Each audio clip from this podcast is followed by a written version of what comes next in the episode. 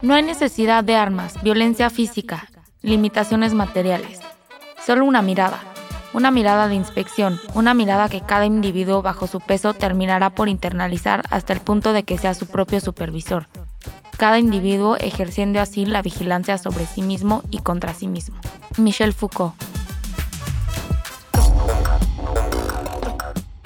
Bienvenidos a las Blue Stockings. El día de hoy hablaremos de una teoría que se origina a partir del cine, pero que también puede aplicarse a la publicidad, a la televisión, a la literatura, a la vida en general y por supuesto a la moda, el male gaze. En la teoría feminista, el male gaze o la intensa mirada masculina se define como el acto de representar a las mujeres únicamente desde una perspectiva masculina y heterosexual, que presenta y representa a las mujeres como objetos sexuales para el placer del espectador masculino.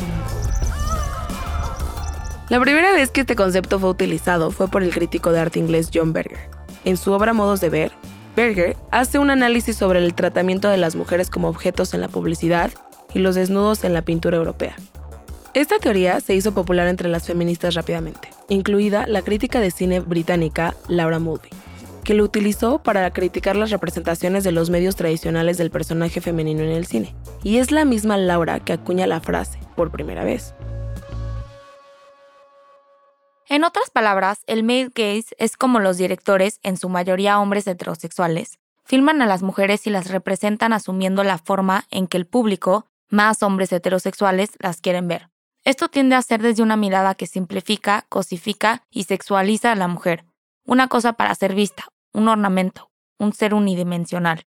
Si cosificación es el proceso de representar o tratar a una persona como un objeto, Cosificación sexual es el proceso de representar o tratar a una persona como un objeto sexual, dado que se han separado los atributos sexuales y la belleza física del resto de la personalidad y existencia como un individuo. Influye mucho en la desigualdad de género en la sociedad e ignora las capacidades intelectuales de la mujer porque solo es usada como instrumento placentero para el hombre. Y como antecedente tenemos la era conocida como Pre-Code Hollywood, desde la edición del sonido en la industria cinematográfica en 1929 hasta la aplicación de las pautas de censuras conocidas como el Código Hayes, que duró de 1934 a 1968. La era del pre-code fue la etapa en la historia del cine estadounidense en donde las restricciones éticas y la censura eran más flexible, permitiendo que se exploraran más abiertamente los temas de adultos. En las presentaciones visuales y estéticas del cine narrativo, la mirada masculina tiene tres perspectivas la del hombre detrás de la cámara, la de los personajes masculinos dentro de las representaciones cinematográficas de la película y la del espectador mirando la imagen. En este contexto, las mujeres en la pantalla se retrataban con más libertad. Hasta se llega a describir por algunas teóricas como cine protofeminista, por estas cualidades en donde la mujer aún gozaba de representar a personajes independientes, libres, activos y en control de sus vidas. Obviamente no se salvaban de ciertas misoginias, pero mujeres como Mae West, quien protagonizó muchas películas, pero también asumió un papel activo detrás de cámaras, dieron una visión más compleja y real de la mujer. Todo esto acabó con el código Hayes. Es crucial darse cuenta de que la mirada masculina es que los hombres controlan la cámara, así como las mentes de los personajes femeninos que ellos crean. Como mencionamos, el término male gaze surge en los años 70, en el marco de la liberación femenina y en el cual muchas mujeres utilizaban sus plumas para forjar un pensamiento teórico sobre la cultura visual. La psicoanalítica, la filosofía y la semiótica fueron utilizadas para leer las imágenes en las que se representaban a las mujeres.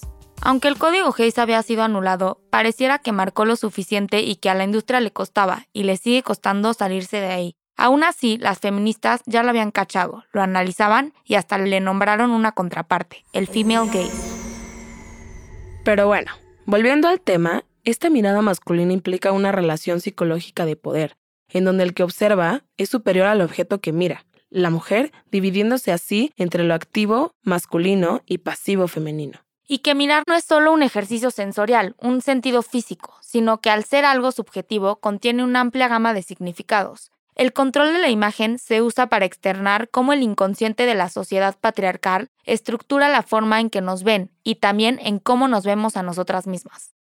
Así, en ese esquema visual, la mujer era quien cargaba el significado, pero no quien lo producía. Y como dijo Ikerne, el male gaze también era causante de que las propias mujeres lo interiorizaran y se vigilaran o nos vigilemos a nosotras mismas. Como mujeres, hemos aprendido a ser objetos, a estar pendiente de la forma en que nos perciben los demás y especialmente los hombres. Aprendemos inconscientemente a querer ser objetos de deseo para el placer masculino. De ahí que todo lo asociado con lo visual y la apariencia sea algo problemático para muchas corrientes feministas. Es tentadora la idea de culpar a los hombres de todo el problema de la cosificación a las mujeres. Pero ¿qué hacemos nosotras para cambiarlo si nosotras mismas somos las que seguimos consumiendo ese contenido? Despojar a la mujer de su humanidad es otro acto de la misoginia, la misma que tipifica a la mujer dentro de arquetipos como la femme fatal, la girl next door, la santa, la esposa, la amante, bla, bla, bla. ¿Dónde quedan los matices y la complejidad? Ahora, lo curioso de la misoginia es que también puede llegar a repudiar aquello mismo que clama amar. Por ejemplo, la belleza u ornamentación femenina. De ahí el desprecio a lo muy femenino, como por ejemplo el glitter o lo rosa. Se nos quiere encapsular en los estereotipos hegemónicos para mujeres. Pero luego se nos condena como seres infantiles, sentimentales, superficiales. La misoginia es ágil para crear estas trampas. El binario persiste y en los terrenos de lo femenino es importante seguir luchando por el derecho a la contrariedad. Siri Husbeth dijo alguna vez que nadie espera inteligencia de una mujer muy guapa, porque claro, la misoginia enseña a despojar a las mujeres de eso mismo que los hombres pueden percibir como cualidades atractivas. El female gaze, por su parte, es todo lo contrario. El término teórico como tal se define por la perspectiva que una cineasta, directora, guionista, productora puede atribuir a la realización de un filme, diferenciándole del punto de vista masculino. En otras palabras, cine hecho por mujeres para mujeres. Existe un método para evaluar la brecha de género en las películas, series o televisión en general, conocido como el test de Bechdel. Su creadora, Alison Bechdel, menciona como precedente inspirador el ensayo Un cuarto propio, donde Virginia Woolf critica, entre otras cosas, a la literatura por presentar solamente a personajes femeninos como un vínculo al personaje masculino principal. Para pasar el test de Bechdel, la obra en cuestión debe tener ciertas cualidades que últimamente la sitúan libre del male gaze, como por ejemplo, que aparezcan al menos dos personajes femeninos con nombres, que se hablen entre ellas y que el tema de conversación no gire alrededor de los personajes masculinos. Pero, ¿por qué hablamos de esto y qué tiene que ver con la moda?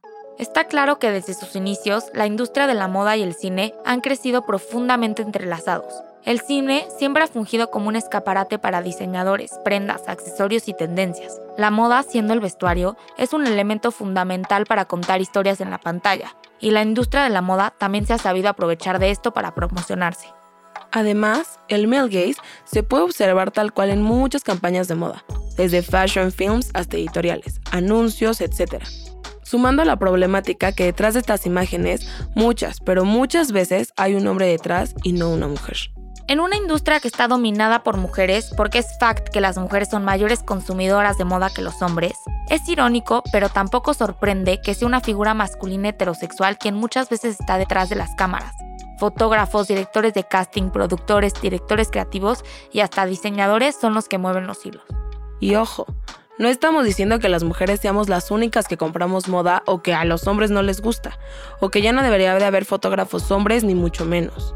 Pero sí es necesario cuestionarnos por qué, si abres una revista de moda dirigida a la figura femenina, la mayoría de las veces ves en los créditos de las editoriales puros nombres de hombres, hombres retratando a la mujer. Y es triste darnos cuenta que en el mundo actual la publicidad, porque sí, al final del día una campaña, una editorial o un lookbook es publicidad. Sigan utilizando a la mujer para vender y vender, con ciertos mensajes que persisten aún conscientes del daño que pueden llegar a causar. Por ejemplo, si en teoría una marca para mujer está vendiendo un perfume, un vestido, lo que sea, ¿por qué muchas veces, si no es que la mayoría, hay un hombre eligiendo a la modelo, tomándole las fotos, eligiendo qué mostrar? Porque ya sabemos, y como lo hemos venido repitiendo, el discurso, la historia es la misma, de la mujer sexualizada, cosificada, con todos estos estándares que nos han impuesto.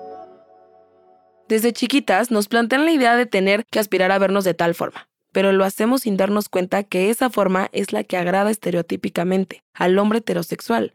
Y así no las vivimos, pensando en si somos o no atractiva para las demás personas, especialmente para los hombres.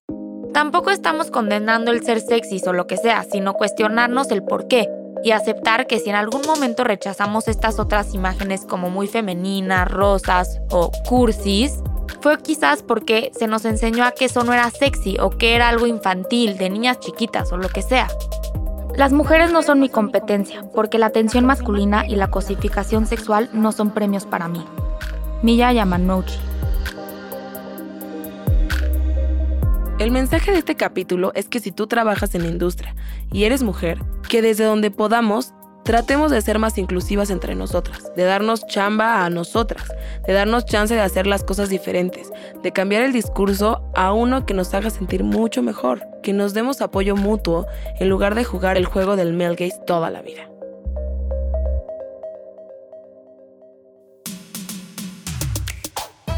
Si nos estás viendo en YouTube, suscríbete a nuestro canal. Recuerda que puedes seguirnos en Spotify o suscribirte a Apple Podcast para recibir notificaciones cada vez que saquemos un nuevo episodio. Las Blue Stockings es un podcast original de Noda Lab.